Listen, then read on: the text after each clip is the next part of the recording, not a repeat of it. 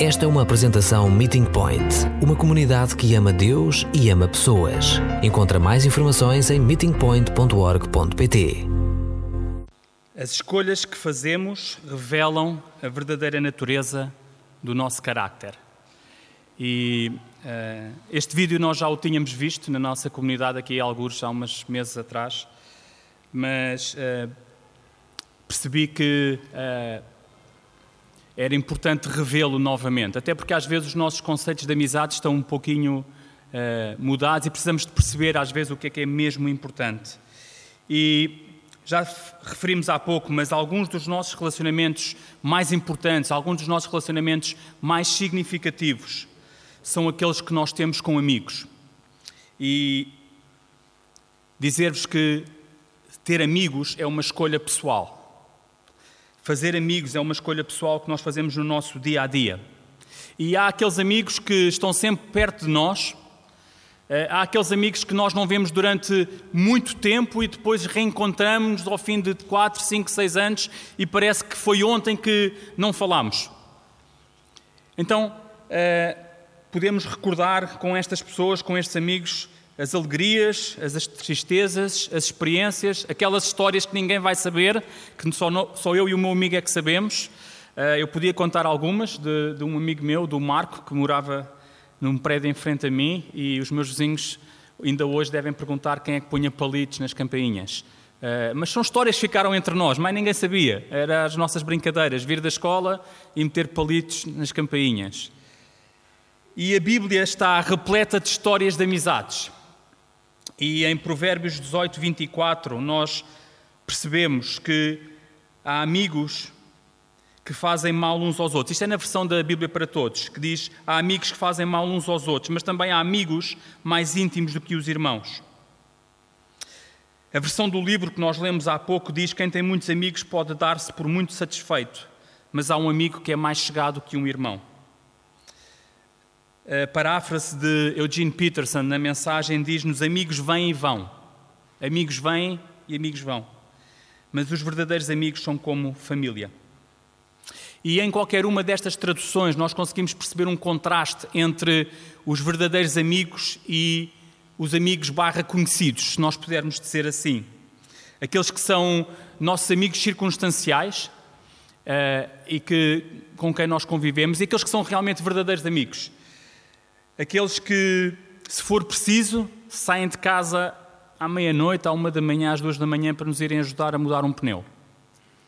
Esses são aqueles amigos verdadeiros que não se importam de percorrer não sei quantos quilómetros para estarem juntos de nós quando é necessário. E fazer amigos às vezes não é fácil. Uh, vivemos numa sociedade e, e, às vezes alguns dos miúdos que vivem muito mais agarrados aos ecrãs começam a ter dificuldade em fazer amigos. Uh, não sabem socializar, não sabem criar empatia nesta forma de criar e de fazer amizades e de cultivar até amizades. Uh, precisamos de perceber que alguns amigos vão caminhar connosco durante períodos de tempo. Há outros que nos vão deixar. Há outros que, como eu disse, vamos reencontrar mais tarde. E no texto que vamos ler hoje vamos perceber alguns desses amigos também. Na pesquisa que eu fui fazendo durante esta semana, encontrei um poema que não tem autor, mas dizia assim: Um amigo fiel é proteção forte. Um homem que encontrou um amigo encontra um tesouro. E esta é uma tradução adaptada do inglês, percebam. Um amigo fiel não tem preço e o seu valor não pode ser calculado. Um amigo fiel é um remédio que dá vida. Aqueles que temem ao Senhor encontrarão um amigo. E a amizade permite mais do que caminhar juntos, mas permite partilhar a vida. E temos amigos, temos conhecidos, e se calhar diferenciamos aqui quem são os nossos conhecidos e quem são os nossos amigos, mas há pessoas com quem nós circunstancialmente vamos falando. Mas há amigos com quem nós conseguimos sentar e abrir o coração e partilhar aquilo que vai no nosso íntimo. E às vezes esses não são em grande número, são um número mais reduzido. Um, Charles Kingsley, que era um autor do século passado, numa entrevista que deu, a, jornalista pergunta-lhe uh, qual é que era o segredo da vida dele. E ele pensa um pouco e responde e diz: Eu tenho um amigo. Era o segredo da vida dele. Ele diz, desenvolve depois, ele disse assim: Passei por períodos melhores, períodos bons, períodos maus, períodos em que não consegui escrever. A verdade é que eu tive um amigo.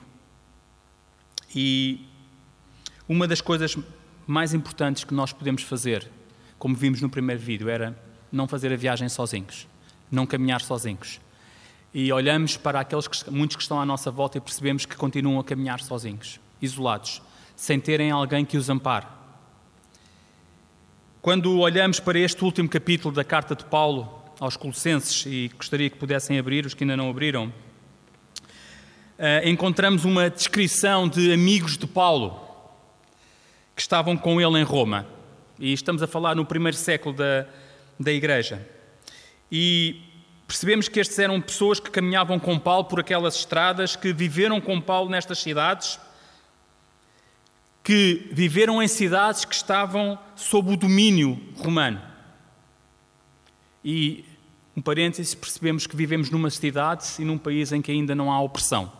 Então ainda é fácil sermos amigos e caminharmos juntos e fazermos algumas coisas juntas.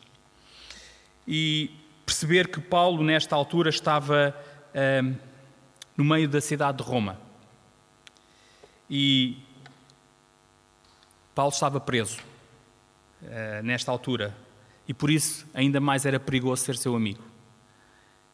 Então, dizer que era amigo de Paulo naquela altura era capaz de ser mais difícil. E, mas estes homens e estas mulheres que nós vemos no texto escolheram uh, continuar com Paulo, preservar com Paulo, escolheram uh, nutrir a amizade com Paulo, a sua lealdade para com Paulo. E alguns desses nomes nós identificamos imediatamente. Marcos era um deles, Lucas era outro, e depois vemos uma série de nomes que se calhar não nos são tão familiares. E nestes nomes e nestas referências queria meditar nesta tarde e talvez encontrarmos uma mensagem, a mensagem de que vale a pena cultivar amizades, vale a pena criar comunidade, vale a pena fazer a viagem em conjunto, vale a pena cultivar esta vinha de amigos. Então, o texto de Colossenses 4, do verso 7 até ao final, diz-nos assim: Tíquito, o nosso querido irmão na fé e fiel companheiro no serviço do Senhor, vos dará a conhecer como estou a passar. Ele vai ir para que saibam como nós vamos, para vos dar notícias e assim fiquem mais animados. Com ele vai também Onésimo, um homem fiel, a quem muito queremos e que é um dos vossos. Eles vos darão notícias de tudo o que por aqui se passa. Aristarco, que está aqui também preso comigo, manda-vos cumprimentos, assim como Marcos, primo de Barnabé acerca do qual já vos mandei indicações. Se ele for visitar-vos, preparem-lhe uma boa recepção. E também Jesus, mais conhecido por Justo, vos envia recomendações. Estes três são os únicos cristãos judeus que trabalham comigo no avanço do Reino de Deus e que têm sido para mim de grande apoio. Também é Páfras, da vossa cidade, e agora está aqui ao serviço de Cristo Jesus, vos manda saudações. Ele tem combatido sem desfalecer em oração em vosso favor, para que se conservem firmes através do conhecimento de toda a vontade de Deus. Posso garantir-vos do seu grande interesse por vós, assim como também pelos crentes de Laodiceia e de Herápolis. E também Lucas, o médico que tanto estimamos, e Demas vos cumprimentam. Deem as nossas saudações aos cristãos de Laodiceia, assim como a Nifra, e à igreja que se reúne em sua casa. Depois de terem lido esta carta, passem-na também aos crentes de Laodiceia, e aqui enviei para Laodiceia, leiam-na vocês também. Em especial para Arquipo. Aqui vai um conselho. Tem cuidado quanto ao serviço que o Senhor te mandou fazer, pois deves cumpri-lo. A minha saudação vai escrita pelo meu próprio punho. Lembrem-se de mim aqui na prisão e que a graça de Deus seja convosco. No versículo 7 e no versículo 8, e fazendo aqui uns breves comentários antes de uh, tentarmos perceber três, quatro pontos acerca desta ideia de criar amizades, como é que podemos cultivar esta vinha de amigos. Uh, no versículo 7 e no versículo 8, Paulo uh, fala de Tíquico, e este era talvez o pastor da igreja de Éfeso. Este era um leal amigo de Paulo e Paulo diz-nos que o envia com um propósito bem definido: que eles, a igreja de Colossos, saibam como Paulo estava e que se pudessem confortar uns aos outros. Percebam que Paulo estava em circunstâncias já muito débeis, a sua própria saúde estava muito débil e Paulo prefere enviar alguns amigos. Eh, ele não é muito explícito nas suas cartas ao falar dos seus problemas físicos. Vai pincelando aqui e ali a dizer que tem algumas dificuldades, mas ele não fala de todas as suas situações. Então ele prefere que os seus amigos sejam eles que comuniquem a mensagem, partilhem com as pessoas o que está a acontecer. No versículo 9, nós relembramos um homem chamado Onésimo. E quem conhece este homem sabe que Paulo escreve uma outra carta, quase ao mesmo tempo que esta, para um outro amigo, para Filémon. Então Onésimo eh, era escravo de Filémon em Colossos e recordam a sua história. Ele foge do seu senhor, eh, converte-se pelo ministério de Paulo e agora está de volta a Colossos a ser enviado por Paulo com esta mensagem. Eh, ele diz: Recebam agora este meu irmão amado. Já não volta como escravo, volta como irmão amado. E ele diz a Filémon isto mesmo na sua carta.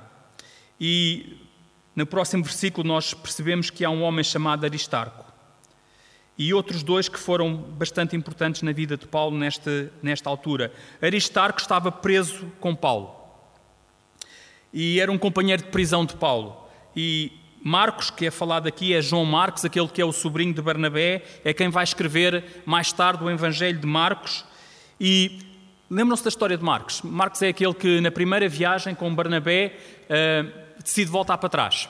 Decide que afinal não era bem aquela caminhada que queria fazer e decide voltar para trás, e é por isso que momentaneamente Paulo e Barnabé se separam. E depois, mais tarde, Paulo não o quer levar na segunda viagem, e nós percebemos que, muito, muito mais tarde, Paulo, percebendo que estava errado, envia instruções à igreja de Colossos e diz: Não o rejeitem como eu, mas preparem-lhe uma boa recepção. Então, mais tarde, Paulo vai honrar a vida deste homem. Ele diz: Tragam Marcos, que ele vai ser muito útil agora aqui que eu estou em Roma. No versículo 11, ouvimos falar de um homem chamado Jesus, chamado Justo. A sua tradução na língua hebraica seria Joshua. Então, Joshua. E percebemos a solidão de Paulo no seu comentário, que quando ele nos diz que entre todos os cristãos de Roma, todos, apenas Joshua Marcos e Aristarco eram seus amigos e colegas de trabalho. Ele diz que eles foram um consolo para mim e de grande apoio. Versículo 12, percebemos que ele fala-nos de Epáfras. E Epáfras era um dos outros pastores da igreja de Colossos, que estava na prisão. E estando na prisão e não podendo fazer o seu ministério de pregar o Evangelho, de visitar pessoas, ele dedicava-se a um outro ministério, ao ministério da oração. Então percebemos que ele orava sem desfalecer, em oração a vosso favor, para que se conservem firmes através do conhecimento de toda a vontade de Deus. E no versículo 13, Paulo cita outras duas cidades.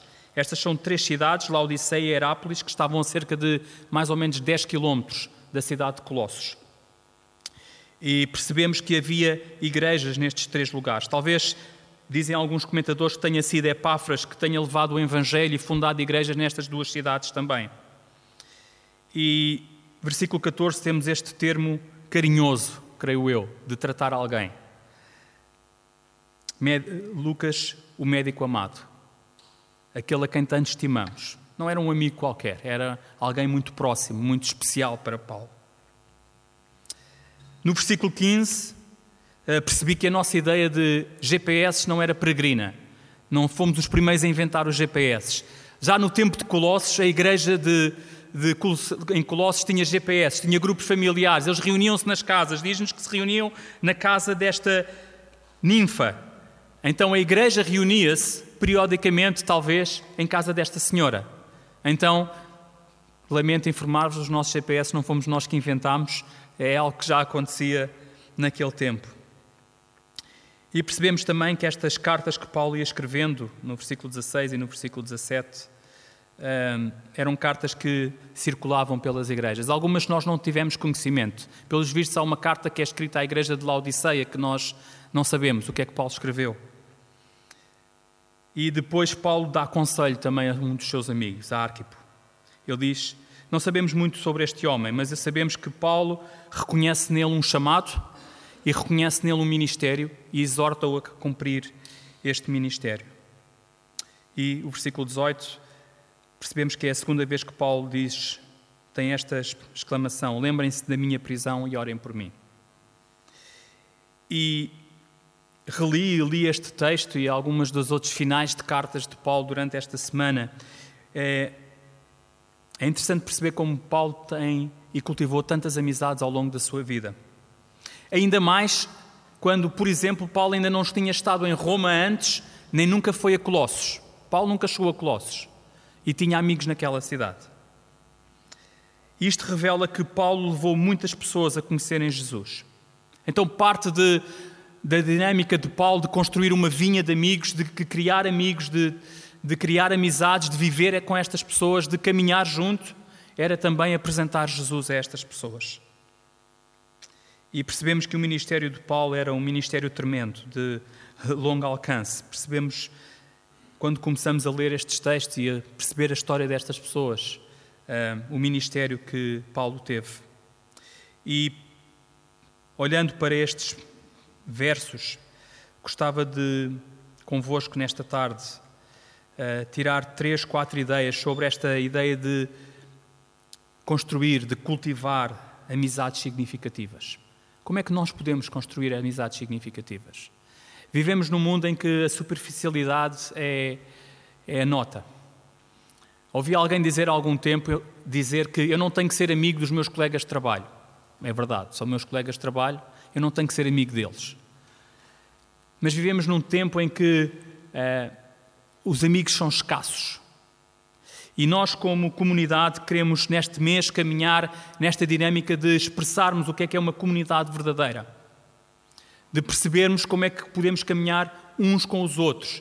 De percebermos como é que nos podemos apoiar nos momentos de alegria, mas também como é que nós nos podemos apoiar quando estamos no meio do furacão e quando não temos respostas para o meio desse furacão. Então, a primeira ideia é que uma vinha de amigos pode transformar vidas, pode transformar uma vida. Sabemos que Paulo normalmente não escreve sobre os seus problemas pessoais nas cartas e Tíquico, como eu já disse, era quem iria partilhar acerca da saúde e do que estava a acontecer com Paulo. E com ele segue também Onésimo, que era este irmão fiel e querido. E nós sabemos esta história de que ele roubou um, o seu senhor, Fileman, foge para Roma, para uma cidade gigantesca, pensando que no meio daquela cidade gigante ele poderia estar à vontade, escondido à vista de todos. Mas é no meio dessa cidade que Onésimo tem um encontro com Paulo. E talvez este tenha sido o encontro mais importante da vida de Onésimo, porque é neste encontro que ele conhece Jesus. É neste encontro que percebemos que a vida de Onésimo muda completamente. Este homem que outrora era um escravo e fugitivo volta para Colossos com uma carta na mão juntamente com este seu amigo. E Paulo apela a Filemone, e vocês poderão ler este texto em casa, é bastante rápida esta carta, para que o possa perdoar, para aceitá-lo, para o receber como um irmão em Cristo. Percebam a posição de Filemon, ele era um escravo, aquele homem. Uh, o significado de Onésimo é rentável. Era alguém que tinha que dar lucro. Aquele escravo tinha que dar lucro. E percebemos que o lucro que ele dava, ou que ele passou a dar a partir deste momento que teve um encontro com Paulo, na verdade, um encontro com Jesus, é que o seu lucro foi completamente diferente. O objetivo era completamente diferente. Onésimo passou a fazer parte do núcleo íntimo de Paulo, passou a fazer parte da igreja também. Passou a fazer parte daqueles que partilhavam acerca de Jesus. A amizade com Paulo e o relacionamento com Jesus transformaram a sua vida. E percebemos que também a vida de Filema. Acreditamos que Filema, quando recebe Onésimo, não recebe da mesma maneira. E Deus cria-nos como seres relacionais, não nos cria como seres para viverem sozinhos. E percebemos que de tempos a tempos Jesus deixa-nos esse exemplo. Eh, precisamos de estar sozinhos. é, é, é necessário estar sozinhos. Eu tenho que vos dizer que muitas vezes durante a semana preciso de estar sozinho. A confusão é muita lá em casa, às vezes, com duas crianças, que eu preciso de estar sozinho, mas esse não, é, não foi para isso que Deus nos criou. Deus criou-nos para estarmos em relacionamento, para nos relacionarmos com pessoas, para estarmos rodeados de pessoas. Somos estimulados pelo exemplo de Paulo a viver e a caminhar com os que Deus vai trazendo à nossa vida. E perceber que é através de nós que Deus quer construir vidas naqueles que estão à nossa volta. É através da forma como nós caminhamos e como trazemos outros para caminharem connosco que Deus quer transformar vidas. Um amigo, muitos de vocês conhecem, o Pedro Mateus, está sempre a dizer este provérbio: Se queres ir rápido, vai sozinho, se queres ir longe, vai acompanhado. A ideia aqui não é irmos rápido, mas é irmos acompanhados e demorando o tempo que demorar. Viram esta semana, de certeza, uma imagem do campeonato uh, do mundo de atletismo, onde aquele atleta, um, creio que guineense, uh, na corrida dos 5 mil metros, para para ajudar o outro colega uh, e trá-lo até ao final. Ele quase nem se aguentava em pé. Percebemos que temos que caminhar com aqueles que Deus vai colocando ao nosso lado. Então, o primeiro desafio para nós é perceber quem são aqueles que Deus está a colocar ao nosso lado. São colegas de trabalho, são os vizinhos, são a nossa família. E depois, o que é que nós fazemos para cultivar esta amizade? O que é que nós fazemos na prática para cultivar esta amizade? Eu sei que hoje é um dia mais relaxado, mas amanhã, segunda-feira, assim que o despertador tocar, o nosso ritmo sobe alucinadamente. E entramos num ritmo alucinante durante a semana. Porque é a escola, levar os miúdos à escola, porque é o trabalho, porque é os desafios. E depois passa uma semana inteira e percebemos que queria ter ligado a este amigo, queria ter estado com aquele e não conseguimos. Então o desafio para esta semana é um telefonema, uma mensagem, quem sabe um café, quem sabe uma caminhada com um amigo, servir juntos, quem sabe tirar um tempo para orarmos e lermos juntos a Bíblia. Podem vir à quinta-feira ao Discipleship Explored, é uma oportunidade de estar com amigos, partilhar desafios, sonhos, etc. Somos uma comunidade que ama Deus e ama pessoas. E por causa destas duas dinâmicas, porque amamos Deus e porque amamos pessoas, eu creio que nós não concebemos a ideia de caminhar sozinhos. Porque amamos Deus e porque amamos pessoas, queremos caminhar juntos. E dizer-vos se estás a caminhar sozinho, então, por favor, não saias daqui hoje sem marcares um café com alguém que está aqui. Se estás a caminhar sozinho, por favor, não saias daqui hoje sem marcar um café com alguém, sem agendar um telefonema, porque não queremos que as pessoas caminhem sozinhas. Em Eclesiastes 4, nós lemos há pouco: se um cair, o outro levanta-o. Mas se ele estiver sozinho ao cair, ver-se-á em grande dificuldade. Também numa noite fria, se dois dormirem juntos, poderão aquecer-se um ao outro. Mas como se aquecerá aquele que dorme só? E não estamos só a falar de dormir.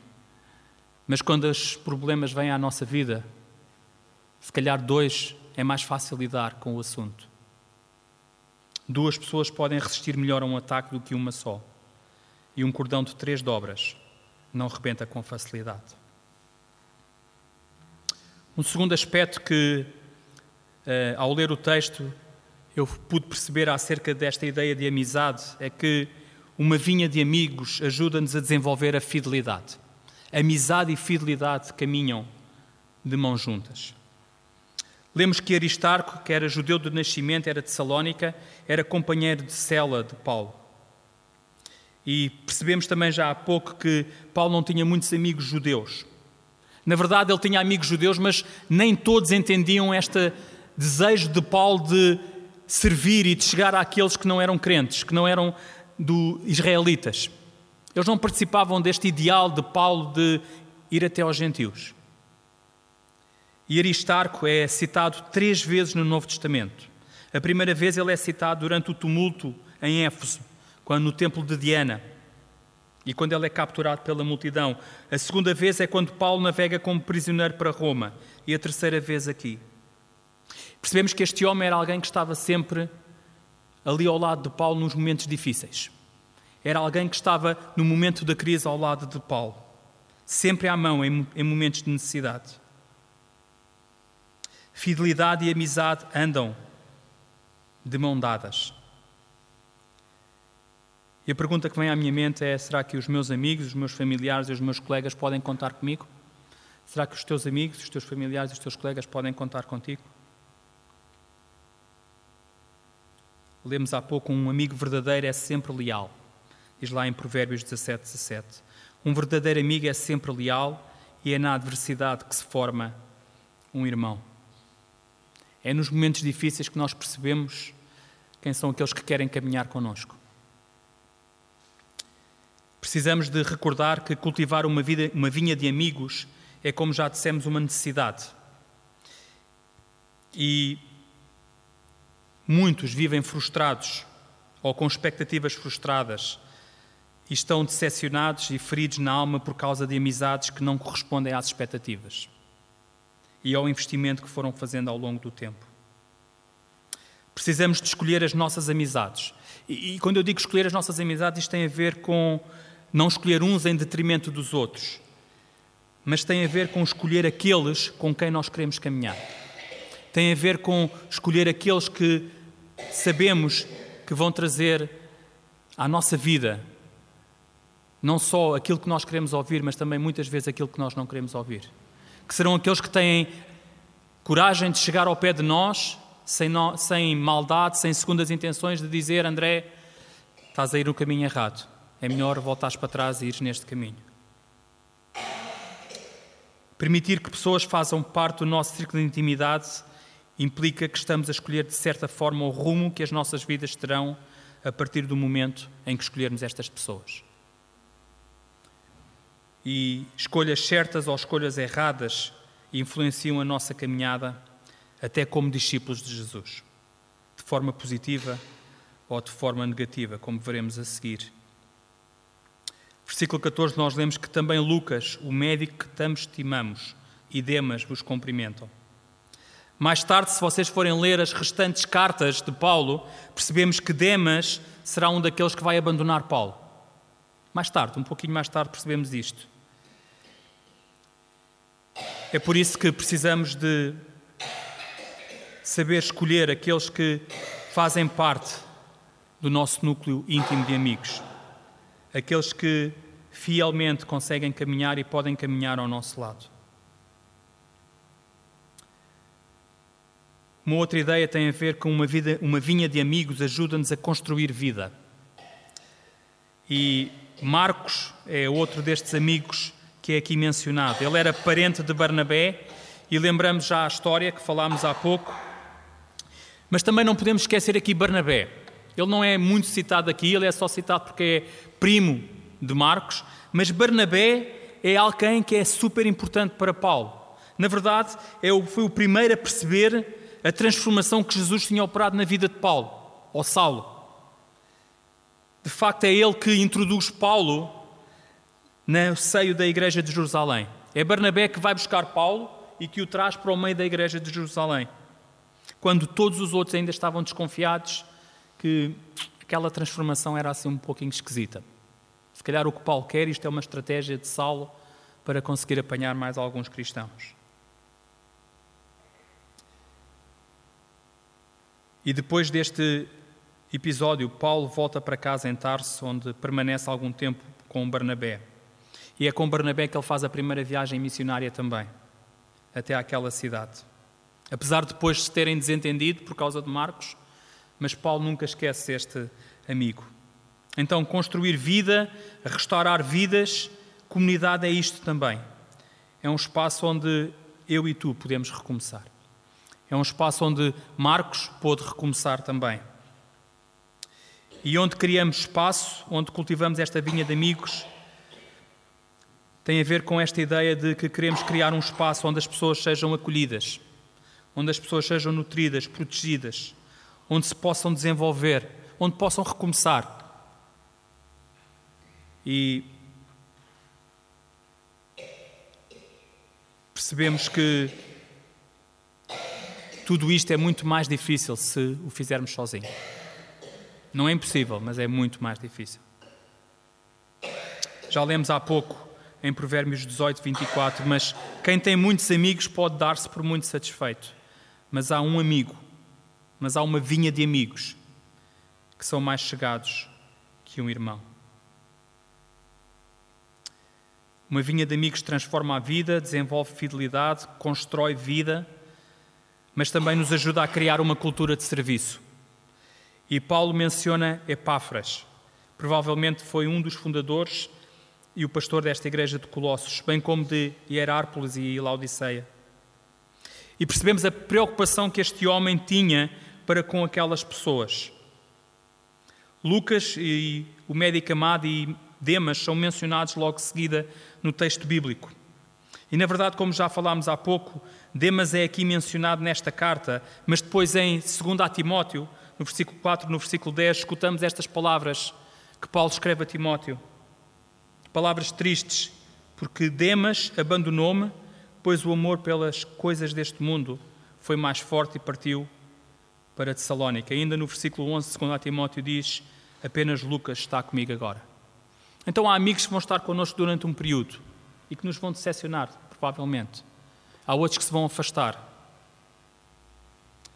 Mas Demas e Lucas demonstram um contraste em relação à questão da lealdade, em questão à verdadeira amizade. E o último nome da lista é Ninfa. Uh, tentei procurar um pouco mais sobre esta mulher e não há muito que se diga, a não ser que oferece a sua casa. Ela abre as portas da sua casa. O que há de mais íntimo do que abrirmos as portas da nossa casa para receber alguém? Então, Ninfa é esta mulher que abre a sua casa como local de reunião para a igreja e que partilha não só aquilo que tem, mas partilha também o seu amor com Jesus por aqueles que estão à sua volta. É por isso que uma vinha de amigos nos permite também desenvolver esta cultura de serviço, de servirmos juntos, de alcançarmos aqueles que estão à nossa volta, de partilhar Jesus com aqueles que estão à nossa volta. Paulo não hesita em partilhar as suas necessidades com os outros. Percebemos que Paulo dependia muito da questão da oração. Era um homem que estava sempre a pedir para orarem por ele. E ao olharmos para o texto e caminhando para o final, percebemos que Paulo nomeia aqui seis homens que estavam a trabalhar ao seu lado. Mas que não trabalhavam só ao seu lado, eram seus amigos. E mais do que seus amigos, eram alguém com quem ele podia contar nestes momentos mais difíceis. E percebemos que nem mesmo o grande apóstolo Paulo fazia tudo sozinho. Paulo era um homem de equipa, era um homem que contava com os seus amigos para partilhar o Evangelho também. É por isso que nós lemos nas suas cartas, e nomeadamente nas, naqueles pedaços do final da carta, das saudações, percebemos como Paulo fica tão agradecido pelos seus amigos. Então, relembrarmos que somos amigos de Deus quando os servimos fielmente, somos amigos de Jesus quando obedecemos ao que Ele ordena e testemunhamos aos outros o que Ele faz por nós. Somos amigos dos nossos amigos quando os trazemos para um círculo de comunhão que transforma e que constrói vida, que desenvolve fidelidade, mas que cria também uma cultura de serviço. E continuamos a ser uma comunidade que ama Deus e que ama pessoas. E fazemos tudo isto porque olhamos para Jesus, olhamos para o exemplo dele, olhamos para o exemplo que ele nos deu. E percebemos que Jesus também não caminhou sozinho. Ele escolheu 12, tinha 70 amigos que caminhavam normalmente com ele. Desses 70 havia 12, e mesmo dentro desses 12 havia um grupinho de três que eram aqueles bem íntimos dele. E se Jesus era o nosso e é o nosso exemplo supremo, precisamos de olhar para Ele e caminhar como Ele caminhou. Não caminhando sozinhos, criando esta vinha de amigos, criando esta ideia de pessoas que caminham ao nosso lado, pessoas a quem nós podemos partilhar a nossa vida, pessoas com quem nós podemos uh, convidar outros para o nosso meio. E termino com este texto. Relembramos o que Jesus disse aos seus amigos, lá em João 15, 15. Ele disse: Já não vos chamo criados, pois estes, os criados, não acompanham o que faz o patrão. Vocês são meus amigos. Vocês são meus amigos. E a prova disso é o facto de vos ter revelado tudo o que o Pai me disse. Então, nesta tarde, iniciando esta temática deste mês de comunidade, falando de comunidade, o que é isto de comunidade? O desafio que eu deixo é podemos perceber quem são aqueles que estão à nossa volta e nutrir estas amizades. Então, o desafio desta semana é, por favor, marca um encontro com o teu amigo, com os teus amigos. Partilha a vida com eles. Abre o teu coração. E se não tens um amigo com quem partilhar, por favor, estamos aqui, a Connie, o João, eu, o Gerson, Bruna, Bia, tantos aqui que estão disponíveis para caminhar com vocês nesta semana. Não queremos mesmo que haja pessoas na nossa comunidade que caminham sozinhas. Que o Senhor nos possa abençoar nesta semana.